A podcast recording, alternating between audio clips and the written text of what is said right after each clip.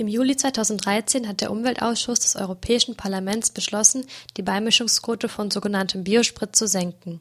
Ursprünglich war eine Beimischungsquote von 10 Prozent bis zum Jahr 2020 angestrebt worden. Wir haben uns mit dem Journalisten Giorgio Trucchi über die Auswirkungen dieser Entscheidung auf Zentralamerika und insbesondere auf Honduras unterhalten.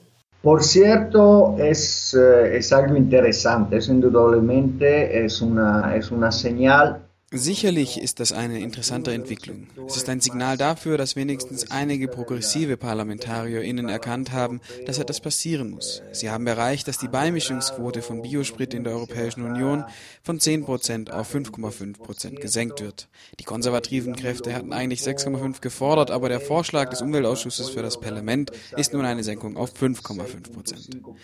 Es wäre ein wichtiger Fortschritt, wenn das Parlament diesen Vorschlag im September folgen würde medio ambiente al 5.5%, porque esto hay Sin embargo, eh, hay que mencionar que la principal organización es ecologista, ambientalista. Wir dürfen allerdings auch nicht vergessen, dass die großen Umweltorganisationen in Europa und Zentralamerika diesen Schritt für unzureichend halten. Auch eine Reduzierung der Beimischungsquote von sogenanntem Biosprit bedeutet bei einem so großen Markt wie der Europäischen Union sehr viel Druck auf die Erzeugerländer in Zentralamerika. Auch die Senkung der Beimischungsquote wird weiterhin Investitionen in Monokulturen wie Zuckerrohr und Ölpalme nach sich ziehen.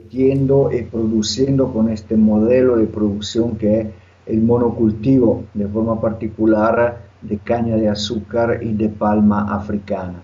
El segundo elemento es que eh, esto lo estamos viendo.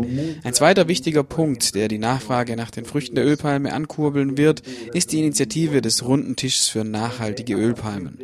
Dieser Runde Tisch ist eine internationale Organisation, die versucht, die Ölpalmenplantagen als nachhaltig zu verkaufen. Wir haben mit dem Film Bajo Aguan, Grito por la Tierra eindrucksvoll dokumentiert, dass diese Art von Landwirtschaft sehr viele negative Auswirkungen auf Honduras hat und weit davon entfernt ist, nachhaltig zu sein. Y devastadores que está dejando eh, aquí en Honduras. Entonces, Eh. Einerseits sehen wir die Anstrengungen aus dem Europäischen Parlament, den Druck auf die Länder Zentralamerikas zu verringern. Gleichzeitig formieren sich aber die transnationalen Konzerne, um den Absatz von Pflanzenöl aus Ölpalmenplantagen zu pushen und das mit der Hilfe von WWF und dem International Solidarity Network. Die machen bei der Zertifizierung dieser Ölplantagen mit und verdienen auch dabei. Die Investitionen werden also weiterhin fließen, weil das Geschäft mit der Ölpalme weitergehen wird. Eh, de palma africana, entonces siguen presionando para que se expanda más. Der Umweltausschuss des EU-Parlaments hat außerdem beschlossen, die Ausschüttung von CO2-Zertifikaten auszusetzen, um den Preis für das einzelne Zertifikat anzuheben. Der CO2-Markt ist ein zentraler Bestandteil der europäischen Klimapolitik. Die Idee dahinter ist, dass Unternehmen Verschmutzungsrechte zugewiesen bekommen, die ihren CO2-Ausstoß limitieren. Emittiert ein Unternehmen mehr CO2 als es Verschmutzungsrechte besitzt, muss es sich Zertifikate zukaufen. Entweder von anderen Unternehmen, die noch welche übrig haben, oder von Umweltprojekten, die irgendwo in der Welt CO2 binden. Das funktioniert so beispielsweise in Brasilien mit Eukalyptusplantagen, weil diese in RED bzw. RED Plus als Wald anerkannt werden. Was für Auswirkungen hat diese Entscheidung für Zentralamerika? No, eh.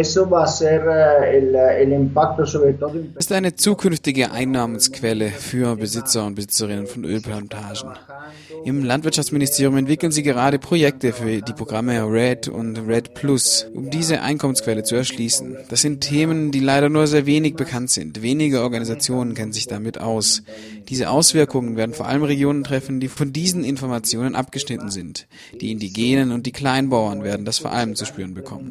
Solitamente en las zonas más alejadas de, lo, de los centros urbanos, y donde más que todo hay población indígena o población campesina que maneja muy poco de esos temas, Eh,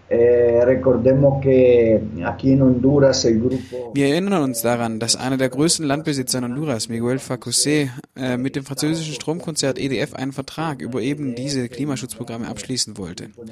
Wegen dem internationalen Aufschrei hat Electrice de France den Vertrag dann zurückgezogen, was natürlich nicht bedeutet, dass Miguel Facusé den Vertrag nicht mit einer anderen Firma abgeschlossen hat. Eso quiere decir que no lo va, no va a lograr vender venderlo a otra, a otra empresa. Es un, un, reto aún más grande para las organizaciones de acá, de estos países centroamericanos, de informarse, de profundizar sobre ese tema y sobre todo de capacitar. Das ganze Thema ist eine große Herausforderung für die Organisationen in Zentralamerika. Sie müssen die lokale Bevölkerung, die Indigenen, die Kleinbauern, aber auch die schwarzen Gemeinschaften über diese Programme informieren. Wie wir wissen, darf keines dieser Projekte laut der ILO-Norm 169 der Internationalen Arbeiterunion ohne die Zustimmung der indigenen Bevölkerung durchgeführt werden. Um aber eine Entscheidung über diese Projekte fällen zu können, müssen die Menschen noch informiert werden.